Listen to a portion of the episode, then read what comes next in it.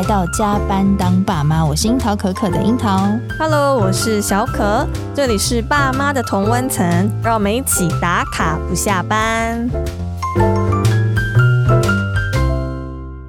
我相信现在的小朋友应该从零岁开始就拥有不少的玩具，是很多。对，我记得我自己在挑玩具的时候，安全是第一考量，是再来色系是我的第二个重要的命脉。但你不觉得很难挑到色系很满意的吗？哦，有时候我觉得那种大红、大蓝、大黄的，我真的是没办法。我觉得美学的育成应该要从日常来建构，是，所以我在日常的时候挑玩具给他，我其其实也蛮着重在颜色这部分的这挑选。嗯、然后我觉得在大脑建构学习当中玩，其实对他们来说是一个很重要的环节。对，房间其实也有很多的专家在提供这部分的服务。嗯，那我看到很多社团的妈妈，像我们加入一些社团，很多妈妈会自己手做来陪小朋友玩、欸。哎、嗯，对，嗯，但我们不是那种会 手做的那种，比较手拙一点，手拙派，所以我们比较尝试透过还是去采购啦，然后来来买那些玩具教具。但是因为我们在这一路上就是挑选玩具的这个经历上，我们觉得说，呃，其实也不太确定说这个玩具到底适不适合我孩子现在的年龄？对。然后我们其实有发现，就是我们小朋友在小的时候有发现，国外有一些就是依年龄别的，是呃设计去就是订阅制的那个陪玩的玩具组。然后我们那时候觉得说，啊，这个很棒，就是那时候默默觉得这个服务很好。可是好像没有送台湾这样子，没有啊。对，但是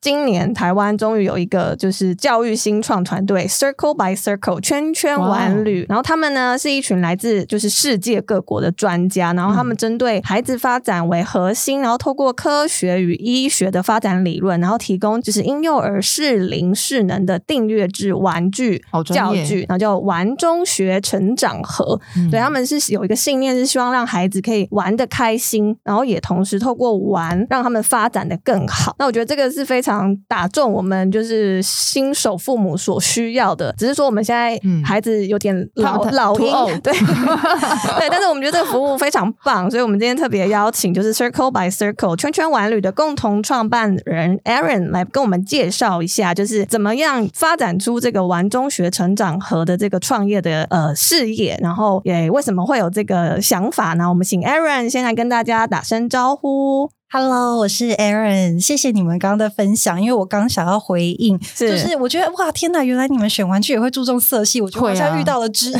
人，会，所以我们选你应该早点创业的，而且其实我的孩子大概跟你们两个是一样大，就大概三岁多，嗯、对，就是老鹰，对呀、啊，所以你是透过老鹰的这个成长历程发现这个痛点，是不是？是是是，所以我觉得其实今天真的非常开心嘛，就可以来到这边，是。跟你们本人见到面，我觉得非常非常开心。然后我是 Aaron，就是稍微自我介绍一下，就是其实我在海外生活大概十年的时间了。嗯、那其实我那时候在十年前，我到海外的时候，其实我先到英国，那我又到了美国，嗯、那我接下来就在美国大概待十年左右。对，那我觉得其实就是在海外的这个经验，真的还蛮帮助我看到，哎，就是海外，呃，比如说我想美国好了，就是美国部分跟台湾部分，其实在文化上，或是说在一些你说消费市场上，或是很多。的人的文化特性啊，等等的，其实是非常不一样的。是，然后我觉得从这些不一样当中，其实也还蛮激发。我们去思考说，哎，我们可以怎么样把一些我们想要的概念，或是想要的观念，嗯，可以也带来台湾的市场。我觉得这个是我也还蛮感恩，就是有这个在海外的生活的经验，经验嗯、对，就是包含工作啊，然后包含生活的经验。嗯、然后其实到 Circle by Circle 这个品牌，我觉得可能也跟我过去的工作经验有一点关联。嗯，那其实我在台湾，我之前是在。媒体圈就是电视台这样子，是哦，对很高压的环境。对，我那时候在电视台当记者跟培训主播，嗯、是。然后后来我就到出国念书了。然后念书之后，其实我在美国也一直从事跟行销还有传播相关的行业。嗯，对。然后那时候我服务的客户比较偏向于观光产业，是。就比如说各国的观光旅游局啊。可是我觉得他之所以也帮助我们在 Circle by Circle 有一些不一样的观点，原因是因为其实在做。文化上面的宣传或是策略的时候，它其实本质就是在呃创造一种体验，嗯，给消费者嘛。对，那其实我觉得 Circle by Circle 也是，只是我们把它放到了所谓的亲子市场或者是亲子关系里面。是对，所以我觉得亲子关系，我不知道你们。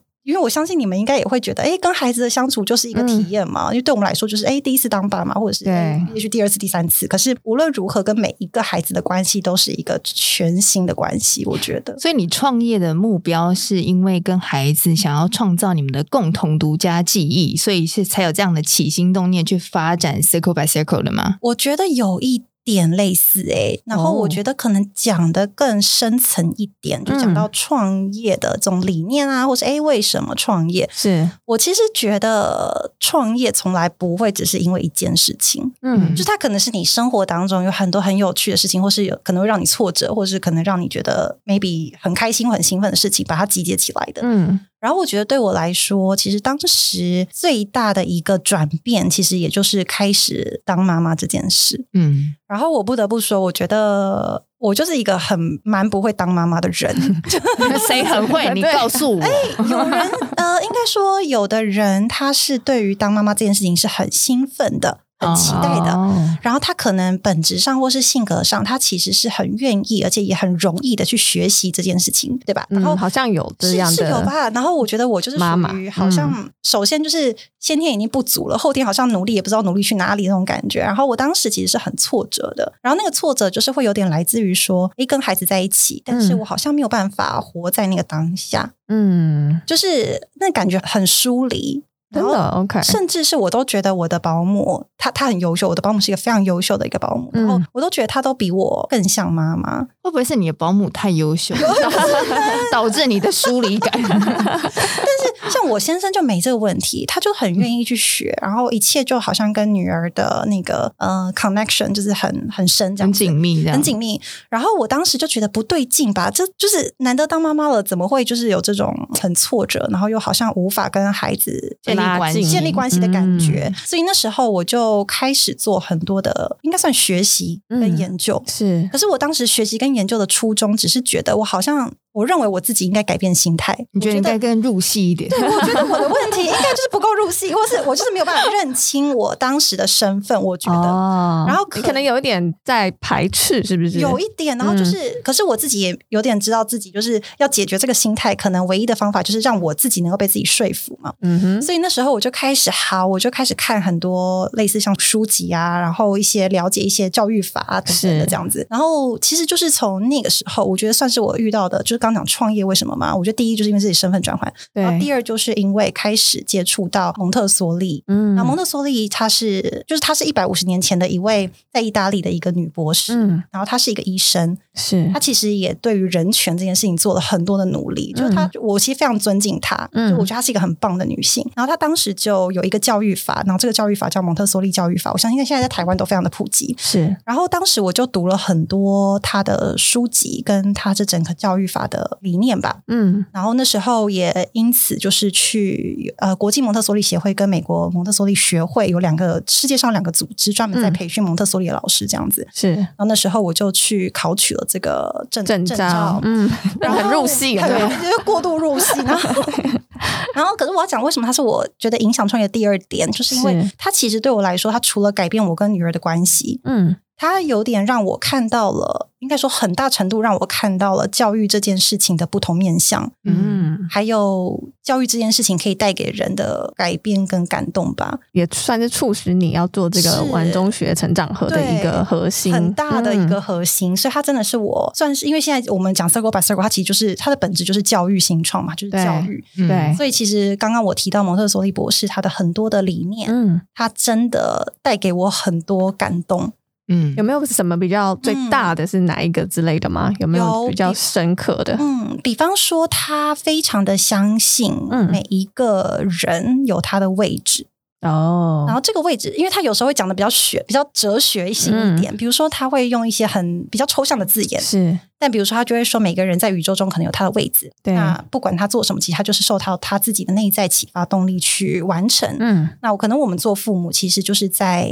帮助他去找到适合他自己，对内在动力，他适合自己的路。然后我觉得这个点其实是跟我们过去，就是我们过去三十年来 我们所受的教育，它其实就是一个非常大的不同。是的。然后，其实，在追根，就是我觉得再往回推一点的话，他其实就是在认为每个人有他的价值。嗯，有他的天赋是，然后他这个价值是，嗯、而且他的价值其实不是说，哎，你很有，就是蒙特梭利是一个很入世的人，就他不是说，哎、嗯，就是你可以做你自己，然后比如去深山隐居，他也不是这一派，他就是讲白话，就是他就认为说，其实最后我们还是回归社会，就是取之社会，用之社会的概念，嗯，然后在社会当中有一个真相的循环，类似这样子。对对对，然后我觉得这些点其实都很触碰我，就是很命中你有有达到快就对了。然后我那时候很夸张，我那时候我先生都会说：“你现在是准备要考就是 第第二个、第三个硕士吗？还是怎么样？”就是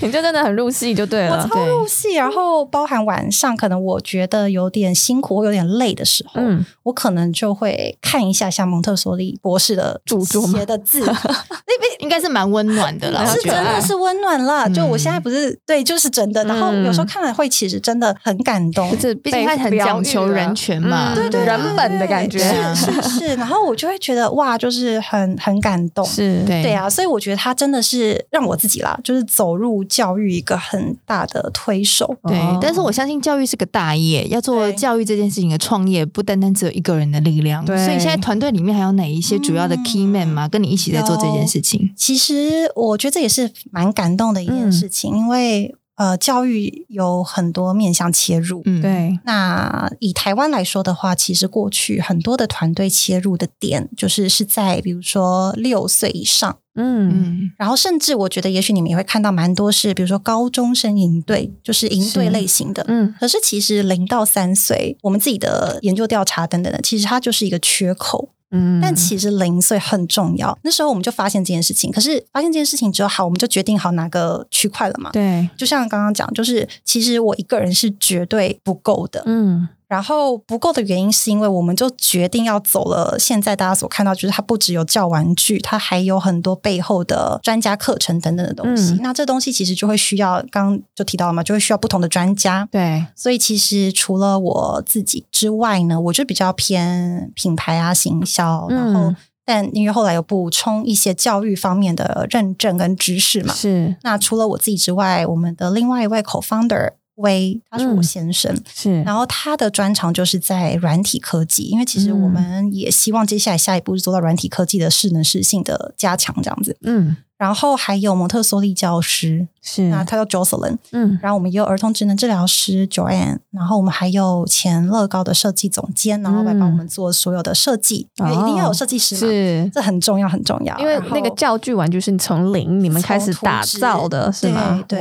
所以就是他是很重要的一个 key man，然后他就他非常的优秀，是。然后除了他之外呢，其实我们也还有行销，就是 brand，就是品牌行销的 director，是。对，然后他主要就是做电商这一块非常有经验。然后除此之外，其实还有一群算是背后的顾问团队了，很完整诶。对呀，对，顾问团队就包含了像是儿科医师，嗯，然后还有在教育这边耕耘比较久的，还有早期教育的一方面的专家，是，还有我们自己就是入选台湾一些加速器、孵化器的创业导师这样子。所以是一个非常强而有力的团队，去促成你们这个新的事业的诞生。哎、嗯，那我们再请 Aaron 先介绍一下，嗯、因为你刚刚有说，除了你们就是教玩具之外，其实你背后还会提供很多 support 给这些订阅的。新手爸妈对不对？你可以再介绍一下你们的服务吗？嗯，我觉得这个可能说起来会比较像是，其实我们从来不会跟人家说我们是一个玩具公司。嗯，因为其实我们的初心吧，就是或者说我们其实想要做到的事情，从来都不是只有玩具或是教具。对，那么也就是因为这样子，所以就现在大家可能会看到，啊，我们有一块是适能适性的教玩具，有另外一块其实是 support，就是协助父母，嗯，比较像是此时此刻会需要，比如说。说现在我，比如说啦，我现在小孩如果七个月大，对，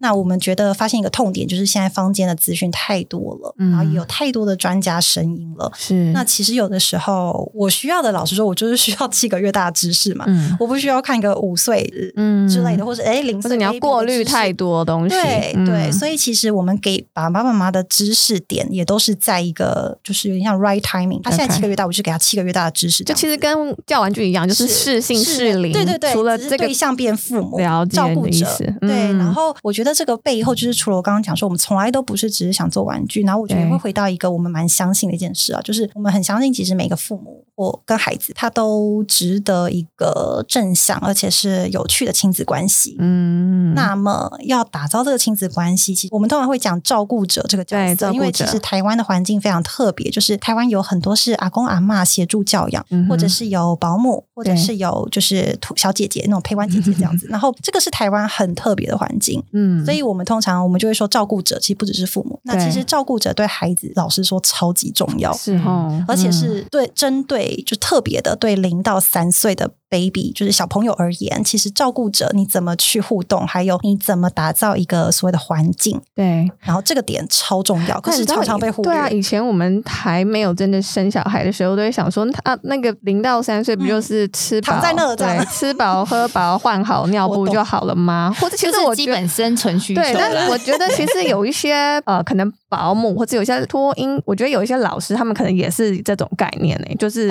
比较传统一点的。还是就是这种比较，三胖，我觉得这些是可以被考核的方式，就是哦，他有没有变胖啊，有没有长高啊？所以就是 我们一般大众发展，他发展是不是在曲线上啊？对，因为你刚刚说，其实这个阶段很重要。但是它有点难去用一种很具体量化，让我们一般家长去看到。嗯，就是要让照顾者，我觉得要照顾者本人真的每一天每一天跟你的那个孩子相处会比较有明有比较有感。但是如果你把它送出去了，那你要怎么样去量化它的成果成长，就会比较难，对不对？而且我觉得，因为刚刚讲零到三岁很重要嘛，其实它是真的，也不是我们现在口头说重要，就是它是真的有一些科学上的研究。就是包含它各项发展指标，是这指标不是只是长高，就我们刚提，不是只是身高或体重，而是它所有会影响未来脑脑的发展跟认知发展的，它其实是可以把它拆解的很细致的。是，比方说，就是我们现在讲，哎，小朋友，其实对我们来讲，我们拿一支笔很简单，嗯，可是对他来说，他从一个 baby 开始，他从他的手是从，比如说手掌抓握到，比如说三指抓握，嗯，到很精细的可以用捏的两指抓握，其实这。所有的发展进程，嗯，它都不是一天就可及的，对，它其实是需要被拆解到，甚至是哎几个月的时候，我们可以做这样训练，哎几个月的时候，他可以就是怎怎么样的另外一个进展，慢慢建构起来的，对对？对。对，可是我觉得我们现在的痛点，就是现在父母的痛点，就是除非我本身就是一个什么教养专家，或是我本身就是医学专家，不然一般父母怎么可能会了解到这么细致？嗯，对，所以其实我们的就是我们的角色，其实就有点像是帮助。现代很忙碌的父母们。嗯就是帮他把这些部分都拆解好，对，是爸妈的 coach，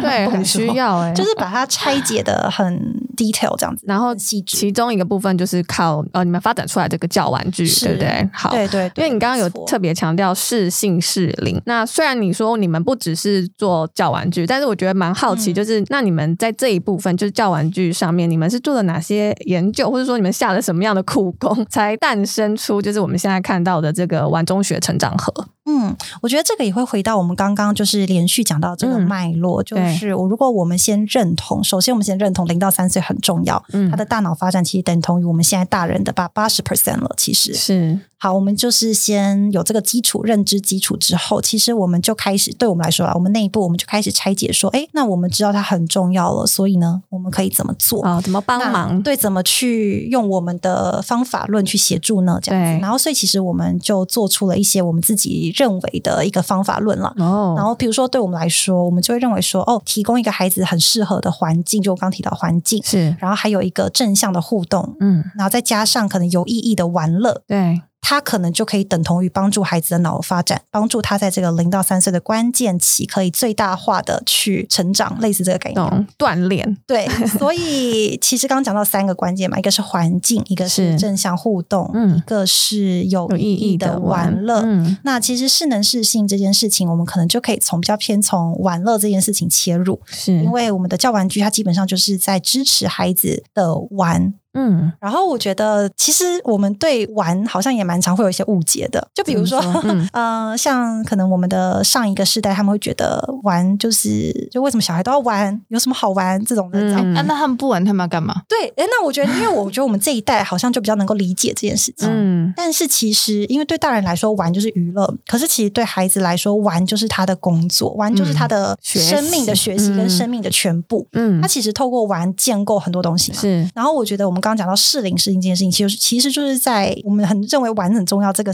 基础上，那我们要怎么让他好好玩呢？嗯，呃，适能适性的玩就很重要，是因为呢，我们其实也知道很多家长就是有很多困扰，这个困扰包含，哎，为什么我买了一个 A 玩具回家，然后爸爸妈妈就观察孩子，就发现他要么就是不玩，要么就是玩的很挫折，嗯，然后可能爸爸妈妈心里会觉得，嗯，是不是？买错了，买错了，还是我是不是可能没有引导好，或什么，就也会有挫折感。对，但其实我们就发现很多的原因，其实就源自于这个玩具是真的不适合这个小孩。可不是因为这个小孩，而是因为可能他现在明明才五个月大，然后你买给他一个两岁才会可以玩的最大化的一个东西，嗯，那就是真的有点不适合他。然后但孩子不会说，他的表现方式就会是要么不感兴趣，对，要么就是呃觉得哭，因为他可能觉得很。挫折很难，他不知道有什么好玩的。然后，所以我觉得这个点切入的时候，就会发现适龄适能的给予，其实对于这个年纪的孩子来说，还比较能够帮助到他有意义的去玩乐。嗯。对对，我发现我儿子不会玩的，他都拿去厨房，他的厨房，然后变成煮他的菜，变成素材，哎呀，也很棒。我觉得孩子超不会玩的，他都拿去了。可是，是不是就是有些他真的就是不会玩？但其实就是年纪可能不适龄，嗯、因为适龄这件事情其实是最可以快速判断的。因为适性还比较难判断，适龄其实算是比较我们可以粗浅的去判断嘛。对对啊，然后我觉得适龄适应就讲起来很简单，因为我们刚刚就讲了一下那个脉络嘛。嗯、我觉得讲起来很简单，但其实在落实，嗯、就就是对我们来说，落实这件事情其实很困难。蛮难的。啊，它有就比如它是有一些流程啊，我们在做的时候会有一些流程啊，包含刚刚提到说，哎，我们的专家团队有谁这样子。是，所以其实每一个专家团队的人，他都有他的专业度。哎，那每个人都有每个人专业，怎么在这里面找到最极大化，我觉得这很 难呢、欸，因为每个人都有坚持啊。对，嗯、我觉得就是，比如说我们的流程呢，我们的工作流程就是，比如说大家看到一个现场的，其实是一个教玩具，它其实背后是有一个产品开发、开发、发展的流程嘛。是。那对我们来说，其实最重要的第一步就是每个，因为专家就是分两类，一个就是教育类，一个是医学类。嗯。那我们就会从教育类的观点，比方说蒙特梭利的观点，比方说正向教养的观点，比方说华德福的观点。嗯。好，这些就是偏教育类的嘛。那有另外一部分的观点就是医学类的，比如说认知发展，比如说脑科学发展。嗯、那其实我们在第一步就是会先把这些所谓的刚刚教育类跟所谓的动作发展类，对，全部先融合起来，统合，起来，嗯、然后创造我们的方法论。然后之后呢，我们就是把，比如说，我们就以零到三岁为一个分级，我们就把零到三岁光谱这样画出来。画出来之后呢，我们再把每一个切点，就比如说，嗯、哦，就是零到两个月大，或四到六个月大这样子。那我们再把每个切点所需要的技能把它抓出来。哦，所以其实我们是先用大方向，然后我们再把它 narrow down 每一个小切点。Okay. 然后接下来呢，这部分就是我刚刚提到第一个步骤嘛。然后第二步骤就是，哎，那这东西都是纸上谈兵啊，你要怎么把它变成一个看得见、嗯，摸得到的产品？还要可以玩得起来。对，那这个时候的我刚刚提到的，就是玩具设计师就非常重要了。是，那接下来他就会开始根据诶我们的这些理论，就是这些我们刚刚提到理论类的东西，把它变成一个呃可以玩的东西。哇哦！那他这时候的工作的重点就是在于说，很多从理论变到一个实体产品的过程，有些东西是需要去调整的。应该非常需要。对对对，蛮多东西需要调整的。对啊，比如说啊，怎么样好玩？因为如果很理论，听起来就很无聊啊。那怎么样又可以有一种趣味性存在？是，那这就是这时候我们刚刚讲，就是前乐高设计总监他非常擅长的事情。哇，因为他需要有这样的灵魂人物，对，不然真的 很厉害。因为他其实已经从业十五年，就是在这个玩具业界，在乐高，他好有玩心哦。对，他本身就是 赤子之心这种人，相信是，就是他会去研究各种玩啊，这种东西这样子。然后，所以这时候他的角色就很。重要了。是，接下来呢，它其实我们每一个产品都基本上在图纸上都修过超过十次，有时候甚至二十次。嗯，然后因为呢，它开始有了一些东西之后呢，又又来了，我们的专家又要在一起，又要全部开始 input 一堆意见，然后比如说哪里可以怎么修，哎，哪里可能不符合玩的那个动作发展什么的，所以就是很多很多的来回修正，然后来回修正之后再过安全检验呐，还有很多很多的 detail 这样子。那这个历程，你们到就是现在真的推出这个历程，你们历经了多久啊？你筹备了多久？嗯、八个月哦，嗯、那也也对，还算是蛮快可以产出的感觉。嗯、当然中间来来回回超级多次啊，应该可以想象。非常，其实蛮 蛮辛苦的。然后我觉得，尤其是过安全检验这个部分。哦、OK。对，因为我们有过美国的安全检验，是它叫 ASTM，然后呃欧盟的可能大家比较熟悉，嗯、就叫 EN，就是它通常会看到一个 C 哦，有有有，嗯，对，然后其实我们是先过了欧盟跟美规的检验，是，然后那个检验远比我们想象中的复杂多非常多，嗯、就它有时候甚至是我随便举例，就是比如说一个正方形的角度是可能就是多了直角，可能多了二十度。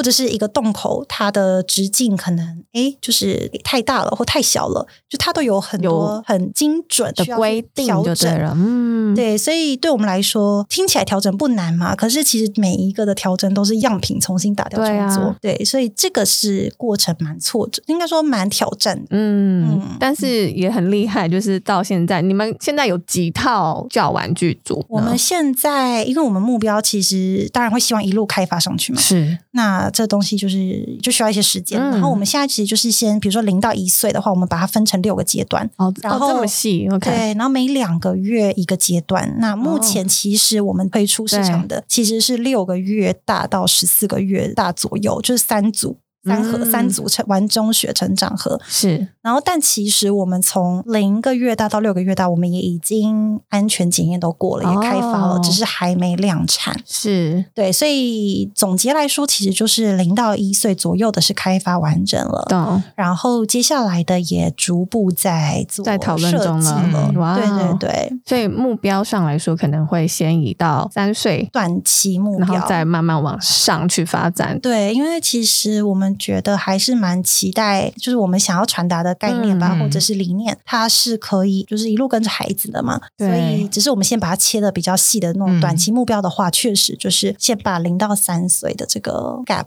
把它。但买玩具的是爸爸妈妈、所以你们考量的时候、嗯、有没有想过说，这也是爸妈会喜欢的？我觉得应该说，比比如说，我们也收到很多 feedback，就是那种爸爸妈妈的 feedback 会说啊，就是嗯，东西真的是爸爸妈妈会喜欢，比方说，比如颜色好了，嗯、比如说颜色是最看得见的嘛，比如说色彩，或者是比方说设计，嗯，等等的这样子。嗯、然后，其实我们觉得这件事情有被发现，也蛮开心的。应该说，我觉得我们在做的时候，其实并没有想到说，哦，要让爸爸妈妈也觉得这很美。应该说，我觉得我们相信的是，小孩需要的美感，其实跟大人一样。哦，懂你意思，就是哎，真的吗？很多坊间很多人讲说，哎，小朋友就是要视觉刺激啊，要给他很浓的颜色啊，他们才会那个感觉才会强烈。所以我们的那些公园的那些游具都是红蓝啊，那种黄啊，好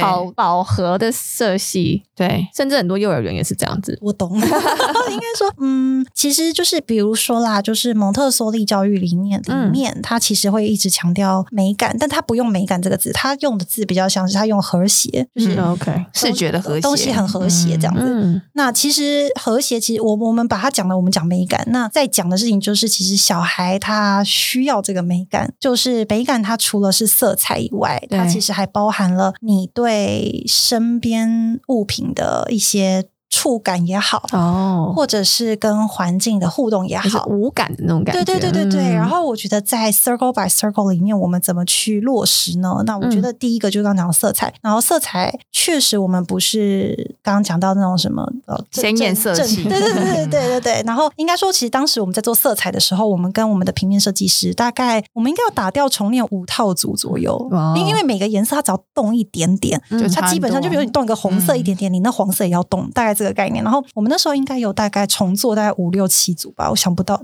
我已经 那打样费好贵啊，我已经无法记得就是有多少次。然后呃，但基本上就是重点就是其实要符合婴幼儿的认知，还有他的心理，因为色彩其实蛮蛮多理论的，就是它是一个很专业的项目，是包含 A 婴幼儿怎么去认识色彩，它是有一个。程序的。是，然后我觉得我们当然有考虑到这件事，然后再来的第二个考虑的事情就是，其实我像我们大人，我们很喜欢就是那种红不红、蓝不蓝，就是 就是 莫兰迪色系，是啊。是啊，对。但是其实呢，孩子也不能莫兰迪色系，因为呢，哦、他们真的会辨别不了。哦，也不能淡到这么淡，也不能对这么相近。比如说橘色跟粉红色，这个我们不是都会很喜欢有一种玫瑰干燥橘吗？嗯，你知道这个色很美，然后我也很喜欢。可是那个橘，其实基本上孩子是认不了的。有，我儿子都会分不清楚这是橘色还是粉红色，除非他已经五岁以上，就是他的认知可能已经到达了一个阶段，他可能可以辨别，但绝对不是零岁的孩子可以辨别的。理解。所以其实那时候颜色，我们确实是会考量到这些部分嘛。然后刚提到说，哎，美感怎么落实？其实还有另外一个，就是算是比较触感，就刚提到触感。那其实以触感而言的话，比如说 circle by circle，它我们就不会用，我们用的叫原材，就是比如说木质、木头，对，比如说呃有机棉啊，或者比如说像我们那个小水杯，我们就是用不锈钢，就我们不会用塑胶这样子。嗯、然后其实那是因为我们也相信，就是刚刚提到美感，它其实也包含了触觉，是。然后我们也希望它是可以用到真正的原始的原材这样子。嗯、然后我看你们有那个小书吗？就是你你们里面有算是图片认知书，嗯、但是你们是用真实的照片去呈现，而不是像是什么图画假装的啦，对不对？要怎么说？对，就是用真实，像比如水果，就是真实的水果，嗯、这也是一个蛮好的，要让小朋友认识真实的物品的一个概念。其实这也是另外一个还蛮重要的，也就是在孩子成长的过程中。嗯又尤其是零到三岁，就是他们的认知其实真的跟我们不太一样，跟大人不一样啊、嗯呃。比方说卡通好了，对，就是我们都会觉得好像小孩蛮喜欢看卡通的嘛，嗯，但是其实对孩子来说。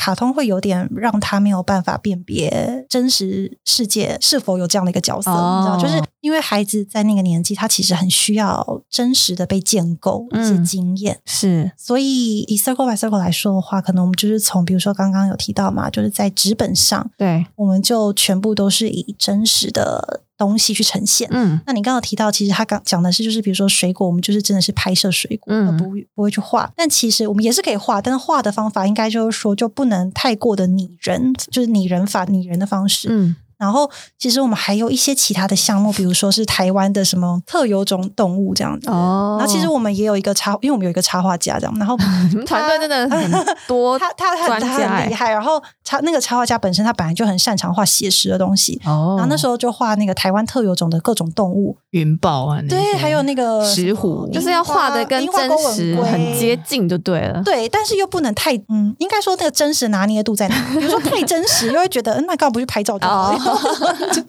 了解，然后我觉得那个拿捏，就其实算是过程中蛮有趣的因为我们也不希望它过度拟人，那又有点违背了我们。想要建构真实，你所谓的拟人是说把它人物化，对，比如说樱花钩吻鲑会走路，对对对，比如说樱花钩吻鲑会站起来了，这样子会陆地生活，对，或有睫毛或什么大小。哎，那这我有疑问，插虎不就是这样子拟人化吗？可是它就是变成很多爸妈的教具教材，耶？你觉得你怎么看这件事？这会不会有点激烈？这个问题 可以回答吗？我觉得其实刚开始啊，嗯，我们比如说我们会跟一些潜在投资人聊天。嗯，然后刚开始其实我们产品还没推出的时候，他就问我说：“哎，那你们跟你们擦胡，然后你们跟还真很想讲出那，你们跟他有什么差别呢？”嗯、然后其实差别是蛮多的啦，嗯、就是包含整个理念上跟操作，就是实际的产品或媒材其实都是不一样的。嗯，可是我觉得它有它的很棒的价值存在。嗯哼，应该说它陪伴了我们一些童年。然后我觉得它的重点是在于我自己观察，就是我觉得它的重点是比较在于呃教。教孩子生活规范，嗯，这是建构这个。对，我觉得这是他们的重点。是，那我觉得以 circle by circle 而言的话，我们的重点是在鼓励孩子跟父母的一个正向关系嘛的互动，他们的引导，然后还有如何的运用我们大人的角色去帮助孩子去启发他自己的内在。是，所以其实对我来说，或是在蒙特梭利角度的话，就是生活规范，它不需要用一个影片去告诉你，你它其实是完全可以从大人本身的言行举止，让孩子去用看跟生活的方式去适当的模仿，嗯哼，然后去慢慢的，他就会透露出这样的行为了，嗯，然后慢慢建立他也跟着一起做就对了，对，哦，懂，对。然后我觉得，比如说像卡通人物化。其实我自己觉得，它其实还是有一点点市场性考量，因为真的，其实这样孩子会很快速的被吸引，嗯，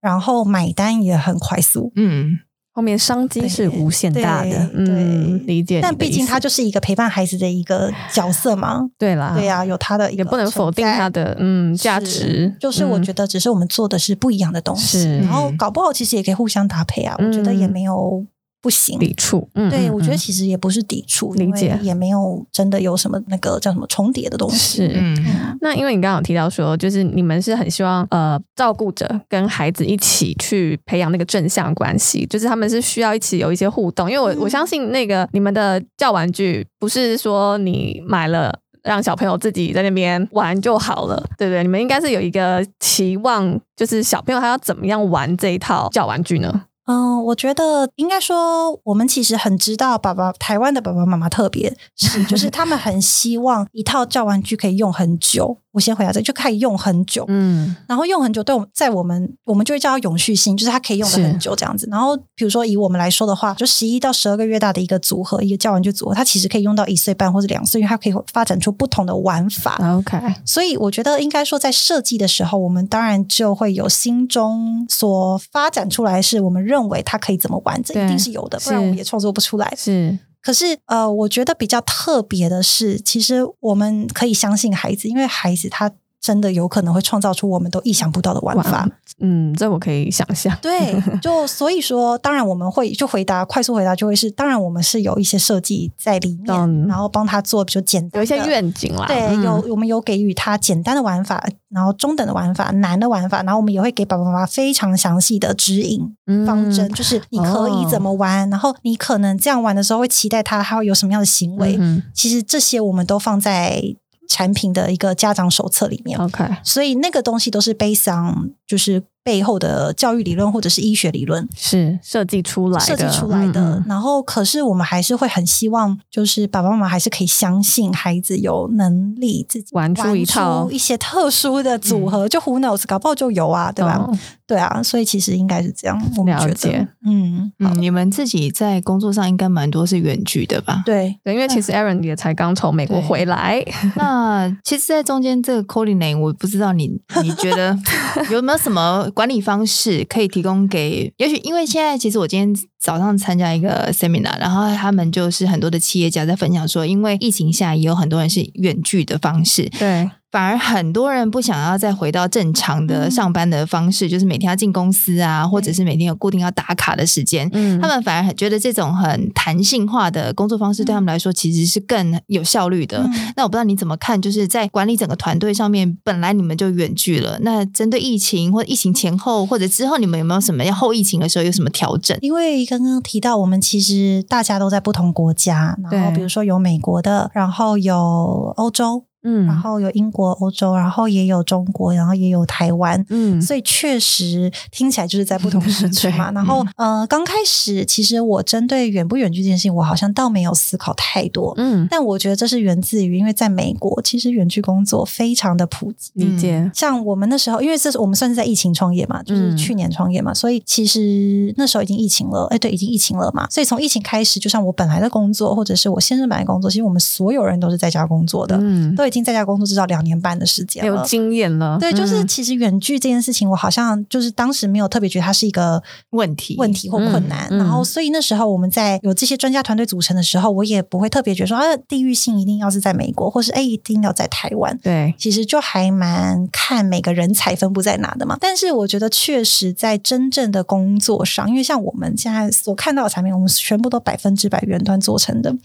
然后好厉害哦！其实我蛮自豪的。对啊，情的。对啊，因为当时也会有潜在投资人问说：“哎，你们都是远距哦，这样好像有点风险，风险，嗯，会有点担心我们这样。”可是我就我 somehow 很想证明一件事情，就是我真的不认为远距是个问题。嗯嗯，然后我觉得重点。应该是人才跟你怎么合作，然后后来其实我们真的是蛮大量的使用很多的线上工具吧，就比方说像设计类的话，比如说 Figma 或者 Mural 啊一些设计的，那比如说我们的所有日常的一些沟通的话，比如说有应该可能也清楚，就是比如说 Notion，然后比如说 Slack，然后或者是一些 Google 啊 Zoom 啊这种远端的工具，我觉得这些工具倒是还蛮呃远端必工作必备啦。OK，就是我觉得大家会需要一些科技。你觉得去使用这些工具，去帮助你们比较好凝聚，对，就是聚焦很需要，不然就没有办法沟通嘛。是，嗯，然后我觉得只是东西运费蛮贵的。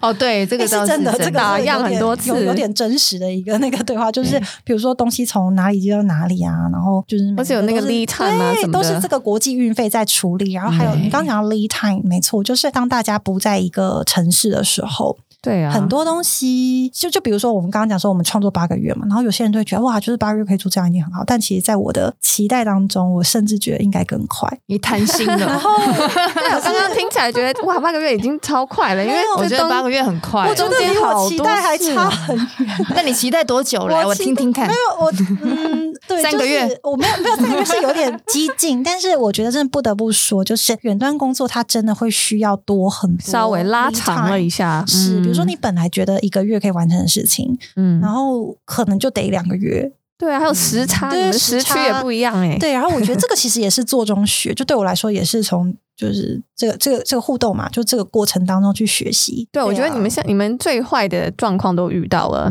所以我觉得接下来如果你要继续往下开发，应该那个反正现在都开发就很快了，就开放可以旅行。对啊，所以他们就那个风险就降低了，所以已经很厉害了。好，那因为你其实刚刚 Erin 有提到他的小孩跟我们差不多大，就也是三岁多了。那你也是个妈妈，那你现在也是一个创业家，那你时间也是非常宝贵，而且也飞来飞去，或者在。事业在家庭，你怎么样去进行你角色上的转换？嗯，对。然后同时就是你，因为你在海外比较久的时间嘛，那你有没有觉得说你看到说在海外育儿跟在台湾有一些不一样的状况，可以分享一下？嗯，我觉得其实角色切换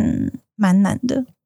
真心话就，是老实说，我觉得应该没有办法真的切换，嗯、因为对我来说，就是因为因为其实创业很需要花时间嘛。对啊。然后对我来说，它远远比我本来的工作还要忙非常多。嗯。就是包含可能我会做到半夜两三点，然后为了配合亚洲的时区啊，等等等等的。所以其实我觉得创业是没有休息的。就是我我不知道，因为有的人会说啊，创业对，就创业会不会其实也蛮幸福的？我觉得一定是有幸福，可是当你问说时间分配，我都会觉得啊，真的是一个很残酷的事情。因为怎么可能就是除除非你已经到达了一个阶段性目标，然后你已经可以把它变成一个类似被动收入概念，那我觉得那是另外一个境界。但绝对不会发生在刚创业的时候，绝对不会在新创。然后就是你要承受很多压力嘛。然后我觉得这个点其实我已经很怎么样，就认知到这件事情。然后我我也觉得这件事情就是一个选择。对，然后，但我其实想到的事情是，每一个妈妈角色吧，或每一个父母，他本来就会有不同的面貌，嗯。就比如说，我有一个好朋友，他就是真的很会做菜，然后他会帮孩子准备很漂亮的便当去学校，嗯、然后他也很优秀，还会念故事啊等等的。那我觉得，哎，这就是一个妈妈的样子，就是他他他属于他的样子。是，但我觉得可能我跟女儿的默契吧，或者是他所看到我的样子，其实他看到我的样子可能是我在工作中的样子。那我觉得也很好啊，就是那那就是我嘛。是对，所以我觉得其实有没有切换，好像就变得不是到太重要，因为无论如何你是什么角色，或者你。的形象是什么？那其实就是女儿可以跟你一起互动到的一个形象。是，然后我觉得这个点其实蛮呃，应该说我觉得蛮好的，因为我女儿叫 Skyler，比如说她就会跟着我们做很多工作上的事情。我我觉得我跟她，我蛮把她当朋友的，就是朋友或同事的感觉，就是 就她能够理解我们在做什么，然后。我有些意见也会问他，或是我们生产出什么东西，他也会试玩等等的。哦、就是我就觉得，哎，这样就是超好的呀。那、嗯、那也是属于我们跟母女的关系。对对啊，所以我就觉得，哎，切换好像我就没有想这么多针对这件事情。嗯、是对。然后在美国的话，我觉得确实育儿环境跟台湾是不一样的。嗯嗯，就是 大家可能也会有耳闻嘛。嗯、然后我觉得最大的不同可能是，我觉得美国本来就容纳比较多不同的做法跟不同的声音。嗯，就是白话就是比较自由。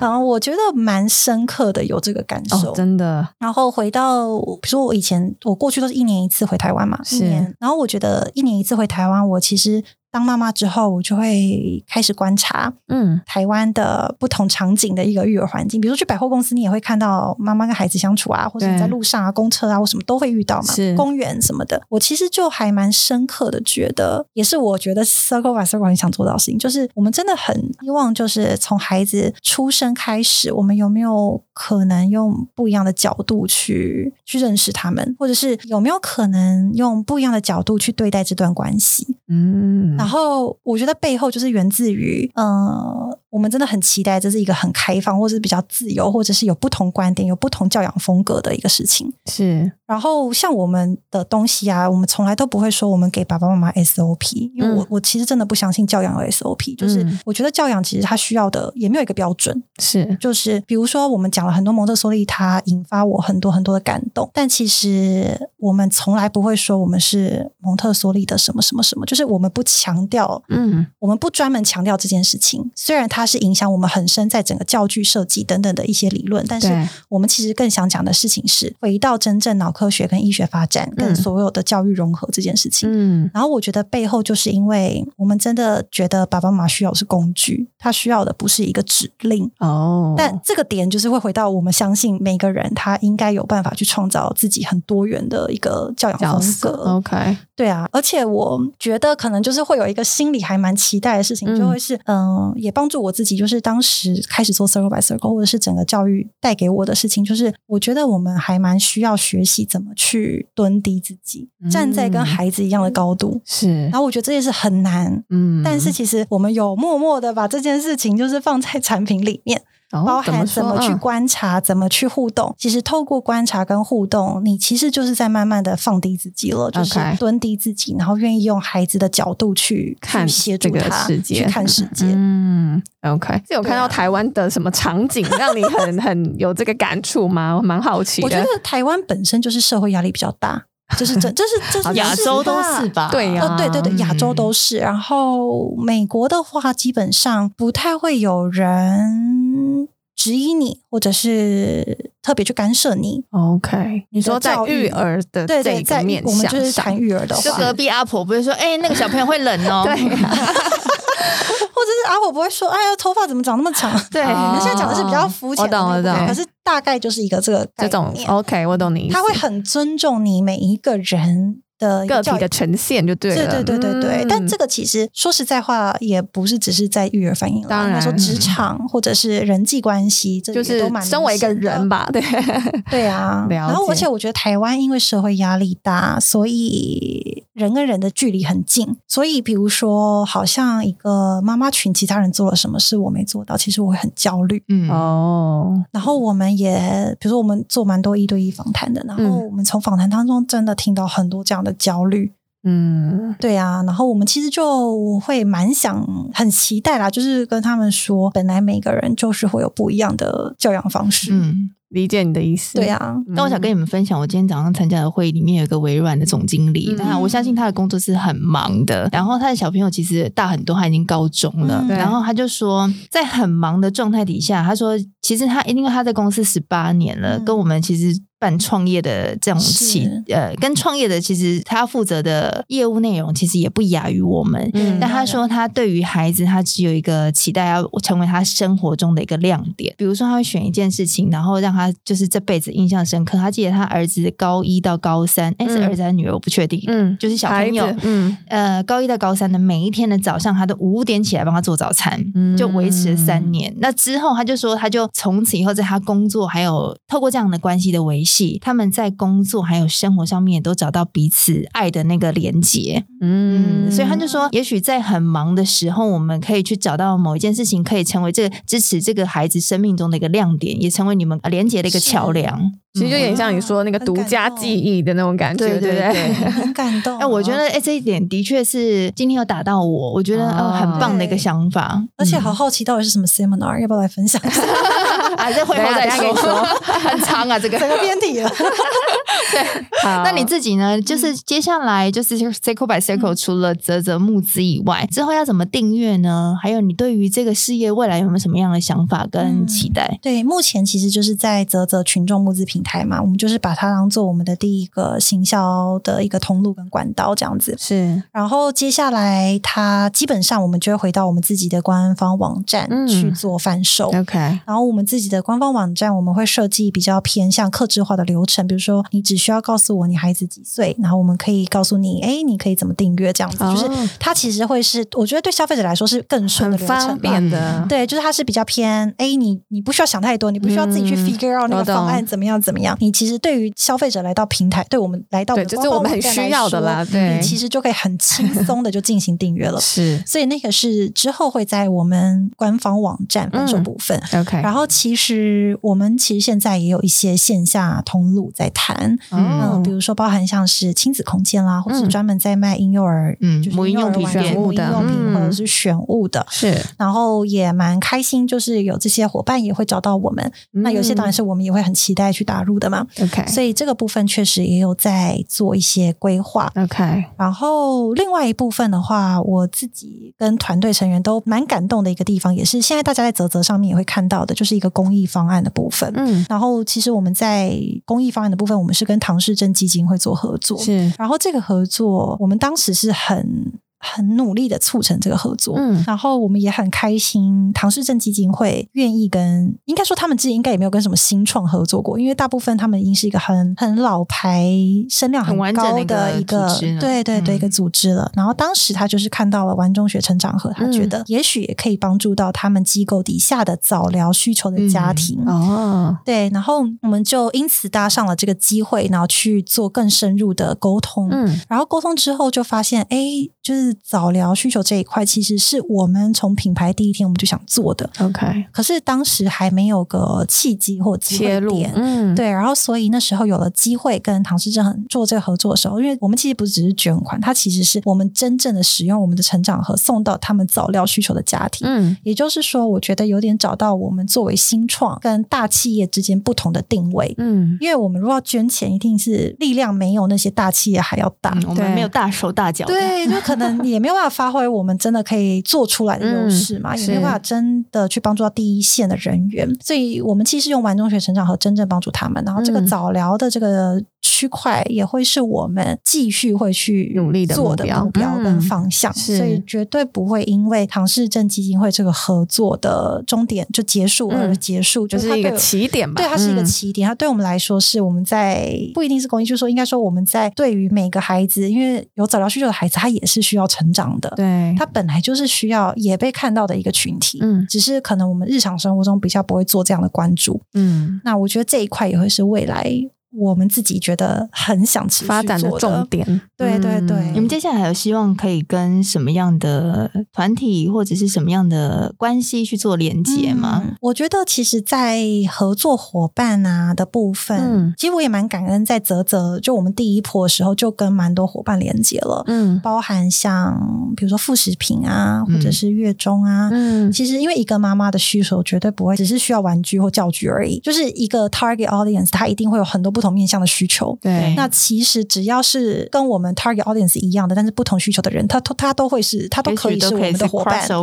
对对对，没错。所以其实我们在募资，就群众募资这一波，就是泽泽这一波，其实我们已经跟一些这样的伙伴做连接了。是，那这也会是我们接下来会持续做的方向，因为其实这是互相都可以达到我们想要的效果，然后去帮助所谓的我们的消费族群，它可以更完整，然后更有。更效率的的去 取得他需要的东西。那其实因为伙伴的挑选，当然首先一定是我们要理念相符嘛。对，那这当然是背后会去考量的一个重点。嗯、OK，的确。好，OK，那我们今天呢，就是非常谢谢 Aaron 的分享。然后目前就是刚刚提到的，就是玩中学成长和还是持续在折折募资平台上募资中。那应应该预计到十二月中，对不对？嗯、然后我们也非常，我们也非常认同就是 Circle by Circle 的理念啦。虽然我们小孩比较比较大，没有办法真的再去玩了，对，但是我们就觉得这是一个很棒、很有意义的玩乐。那也是一个呃，如果你玩对了，你就有可能是帮助他成长，是一个加速器的概念。所以我们也非常呃欢迎，就是新手爸妈或者是你们小孩啊、呃，正在这个零到十四个月这个阶段的话，就是现在可以赶快去折折，赶快入手，对，下定，然后应该是十一月底就可以拿到实体的玩中学成长盒，对不对？嗯、就是如果现在去募资平台现在买的话，对，其实我们这两天已经进行第一批次哦，已经开始寄送了。所以昨天我才在我们的仓储一整天，还要自己包货去、嗯，